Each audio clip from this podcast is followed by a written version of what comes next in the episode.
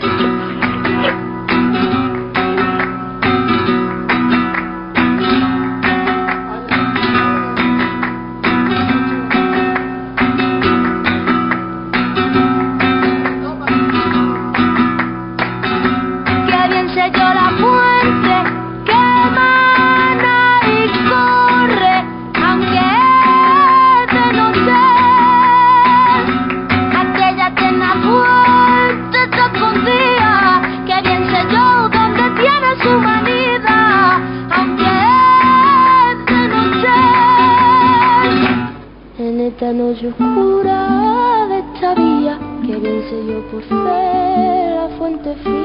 Hola, ¿qué tal? Buenas noches.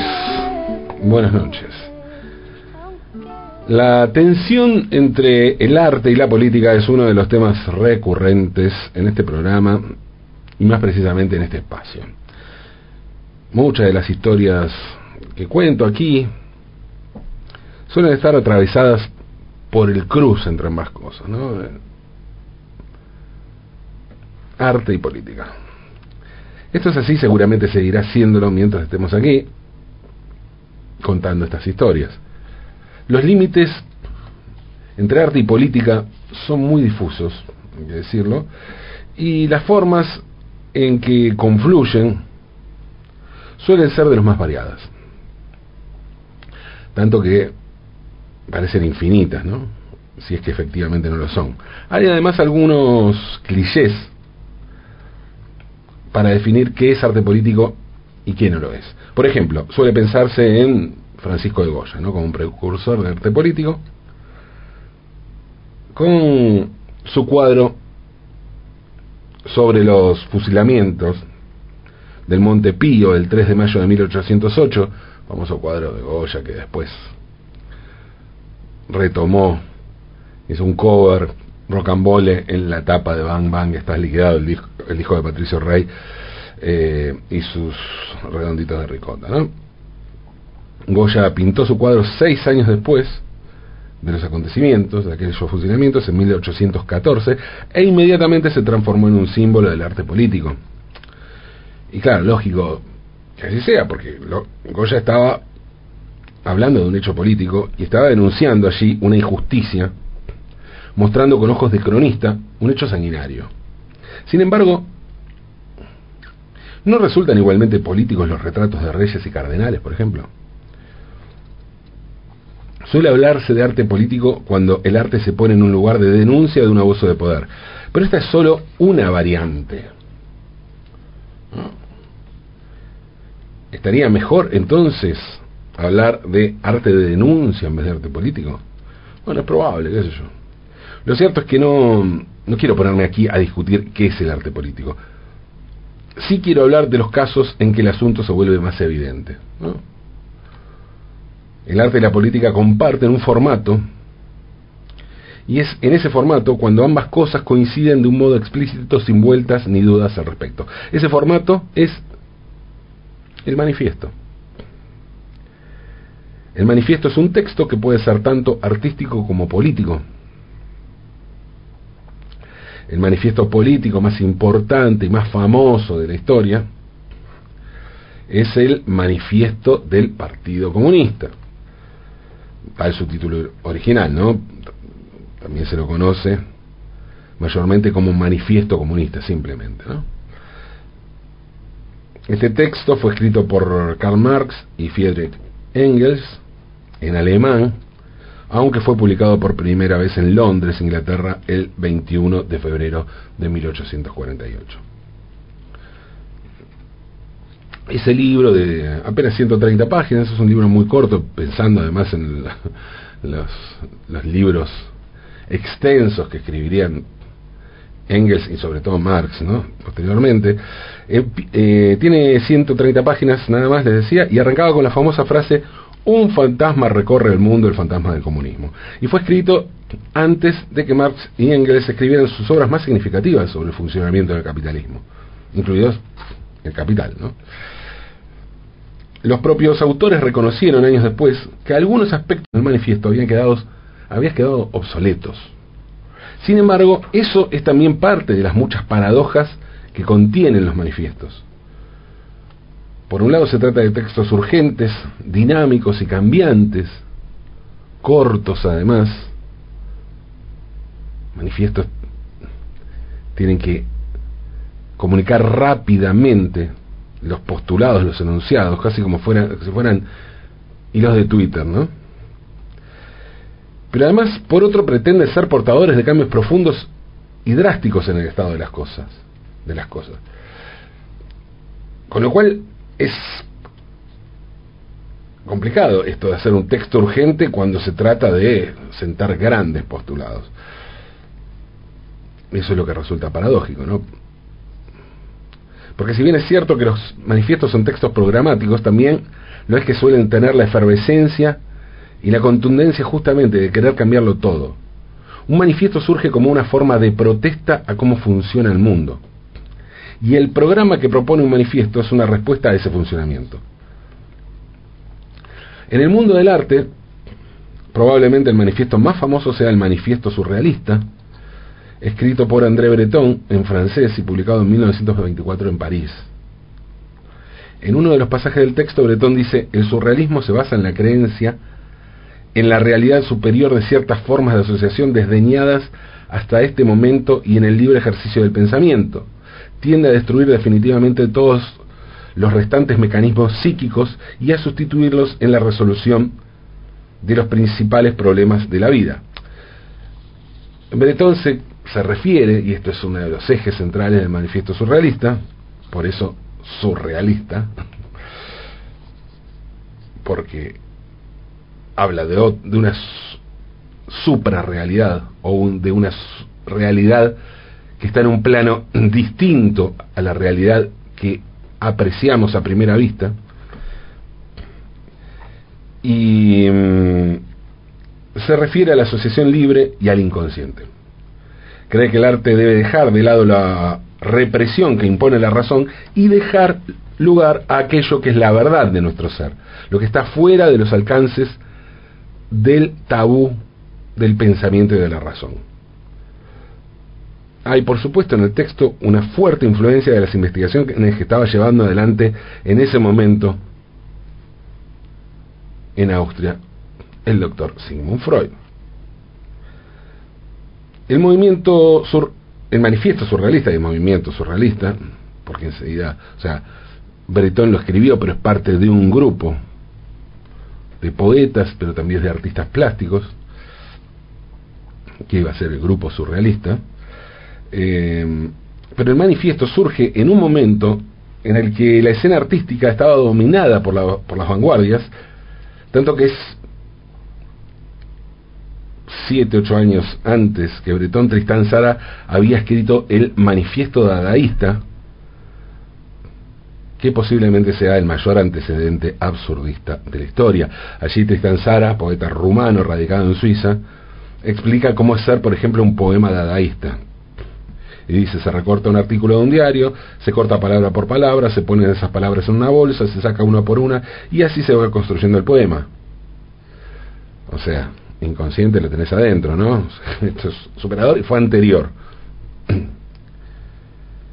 Y ni hablar antes antes en 1909 cuando se escribió el primer manifiesto de las vanguardias en el mundo, que fue el manifiesto futurista que escribió el italiano Tommaso Filippo Marinetti, hablé de esto alguna vez, que fue la, primera vanguardia del siglo XX, Marinetti era italiano pero escribió el manifiesto en francés, lo publicó en Francia, y, y la primera vanguardia artística con manifiesto del siglo XX terminó siendo funcional al fascismo, porque Marinetti adhirió al fascismo y estaba el germen de todo eso, de todas sus de todo lo que pensaba en ese manifiesto, pero adhirió y fue funcionario de la Italia de Mussolini. Existen también obras que resultan manifiestos de algunos movimientos que existen pero que no tienen un texto rector, como ocurre con el impresionismo y el cuadro de Junet sur l'herbe, de Eduard Manet o con el, con el cubismo y Le Demoiselle d'Avignon de Pablo Picasso, ¿no? Son obras que por la contundencia, por cómo irrumpen con un nuevo lenguaje, son consideradas manifiestos en sentido figurado, poético si se quiere, eh, no en cuanto al texto. ¿no? O sea, la importancia de esas obras es tan grande en los movimientos y constitutiva que hay gente que los considera manifiestos más allá de que no sean textos. Pero aquí estamos hablando de los manifiestos como un género literario, y es por eso que hablo del cruce entre arte y política. Por un lado, los manifiestos políticos tienen un componente artístico evidente al tratarse de obras literarias. Más allá de que los propios Marx y Engels hayan dicho, che, no, esto, escribimos este manifiesto, pero después estudiamos un poco y nos dimos cuenta que había cosas que no eran.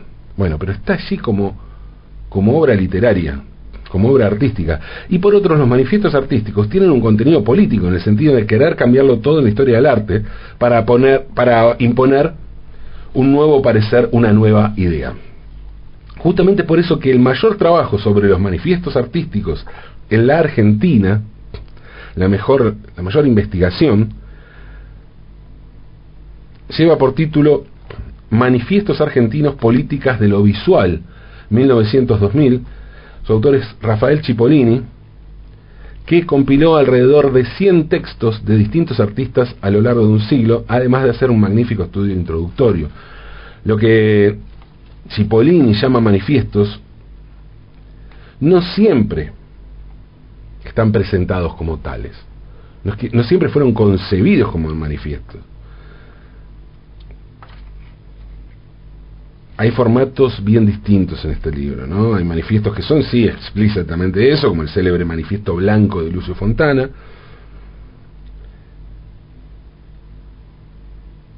que Fontana realizó un año antes de partir a Italia y consagrarse allí con sus tajos en las telas como si fuera un artista italiano. Y está el también célebre manifiesto de la revista Martín Fierro, escrito por Oliverio Girondo, y publicado el 15 de mayo de 1924 en el número 4 de esa revista literaria, justo en el mismo momento en el que apareció el manifiesto surrealista. Estamos en una época de manifiestos, ¿no?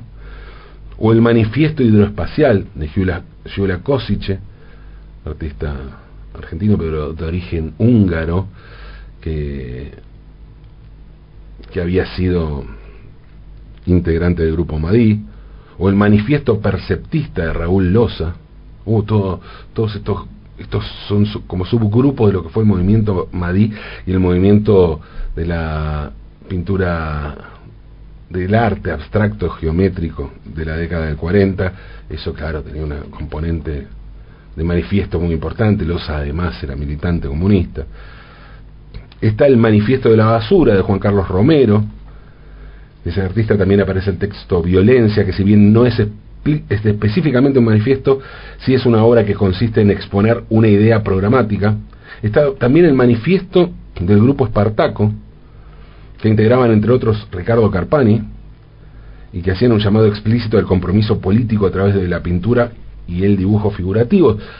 Carpani iba a ser el, el encargado de hacer la gráfica de todos los afiches de, la CGT de los argentinos, así como Rodolfo Walsh era quien, quien dirigía el periódico de la CGT de los argentinos, Carpani era quien, quien hacía los afiches. Eh, hay también entrevistas en el libro, el libro de Rafael Cipollini, como la que le realizó José Viñals a Antonio Berni sobre el nuevo realismo, o una charla con Guillermo Cuitca, está también el manifiesto del pop latino de Marcos López, esto sí en formato manifiesto. Hay también textos de grandes maestros de principios del siglo XX, como Fernando Fader, Martín Malarro. En estos casos no se trata de manifiestos propiamente dichos, pero sí existe un análisis teórico de estos artistas sobre lo que es o debería ser el arte, el libro tiene inclusive algunas críticas sobre obras y exposiciones que se realizaron en ese momento de artistas nacionales o extranjeros. Hay críticas de Germain, de, eh, Germain Derbeck, eh, que era, o, Germain Curatela Manes, como pasó a usar después el, apellido, una, el apellido de su marido, el, el escultor Curatela Manes, y Germaine era una artista francesa que se casó con este, con este escultor argentino. O también críticas de Alfredo Chiabra Acosta, conocido como Atalaya, así firmaba, que está considerado el primer crítico de arte de la historia del país. Estos textos sirven para dar, para dar cuenta de algunos lineamientos ideológicos de determinadas corrientes artísticas de aquellos años. Y aunque no se trata estrictamente de manifiestos, tienen en común que el hecho de coincidir en una función similar a, a la de los manifiestos, porque reivindican un determinado tipo de arte, denostan otro, polemizan, proponen un determinado relato de éticas y estéticas. Además de, Girondo, aparecen en el libro textos de otros escritores que, estuvieron, que escribieron manifiestos que incluían las artes visuales y no solo la literatura, algo que, ya había hecho justamente el propio Bretón en el manifiesto surrealista. Aparecen aquí Macedonio Fernández, Leopoldo Marechal, Edgar Bailey, Waldo Pellegrini, entre otros. Y aparecen también algunos textos que son al mismo tiempo obra y manifiesto, como en el caso de Oscar Boni o de Alberto Greco. Claro que en esos casos bien vale hacerse la pregunta, ¿no? ¿No es siempre un manifiesto artístico una obra en sí mismo más que un acuerdo programático? En su libro Cipollini arranca hablando del manifiesto blanco de Fontana y lo hace por varios motivos. La principal es que dice, con razón, esto es evidente, que se trata del texto de un artista plástico argentino más citado y reproducido en todo el mundo. El texto de Fontana, de Lucio Fontana, arranca así. Dice, pedimos a todos los hombres de ciencia del mundo que saben que el arte es una necesidad vital de la especie, que orienten una parte de sus investigaciones hacia el descubrimiento de esa sustancia luminosa y maleable y de los instrumentos que producirán sonidos que permitan el desarrollo del arte tetradimensional. Entregaremos a los experimentadores la documentación necesaria. Eso dicen en uno de los primeros párrafos del manifiesto blanco de Fontana. ¿no? Y cuenta Cipollini que cuando apareció el manifiesto, al artista, pintor, diseñador, también integrante del grupo Madrid, Tomás Maldonado, le gustó mucho porque le pareció un buen chiste. Se rió. Maldonado creyó que era joda. Y tenía razón Maldonado. El asunto bien podría haber sido un chiste, pero no no era un chiste. No solo eso, el manifiesto blanco, como dice Cipollini en la introducción de su libro, se transformó en parte del canon artístico. Hoy Fontana es uno de los artistas argentinos más famosos del mundo, si no el más famoso. Básicamente porque todo el mundo cree que era italiano. En todos los grandes museos de arte moderno de Europa hay algún lienzo con un tajo, algún concepto espacial, alguna pintura, algún cuadro de Lucio Fontana. Y si todo el mundo cree que era italiano. Y eso que se fue de la Argentina y se estableció definitivamente en Milán, recién a los 48 años. Eso sí, se fue siendo un escultor virtuoso con una impresionante obra figurativa, y aún así su fama la ganó haciendo tajos en la tela y exponiendo como sustento teórico el manifiesto que redactó en Buenos Aires con sus alumnos del taller Altamira, que se llamaba el taller de Fontana. Eh, con ese manifiesto que muchos pensaban que era una joda. Así son las cosas en el mundo del arte y más cuando se encuentran arte y política. Y más aún cuando se redactan manifiestos. Pero el riesgo también es parte del arte. De modo que dejar de escribir un manifiesto por miedo al ridículo es el gesto menos artístico que existe. Reinventemos el mundo, gritémosle a toda la humanidad qué es lo que no nos gusta, qué es lo que queremos cambiar, cómo nos gustaría que funcionaran las cosas. Escribamos un manifiesto, aunque sea la cosa más ridícula que hayamos hecho en nuestras vidas. Más aún, escribamos un manifiesto justamente porque es la cosa más ridícula que podemos hacer en nuestras vidas. Escribamos un manifiesto, aunque es de noche.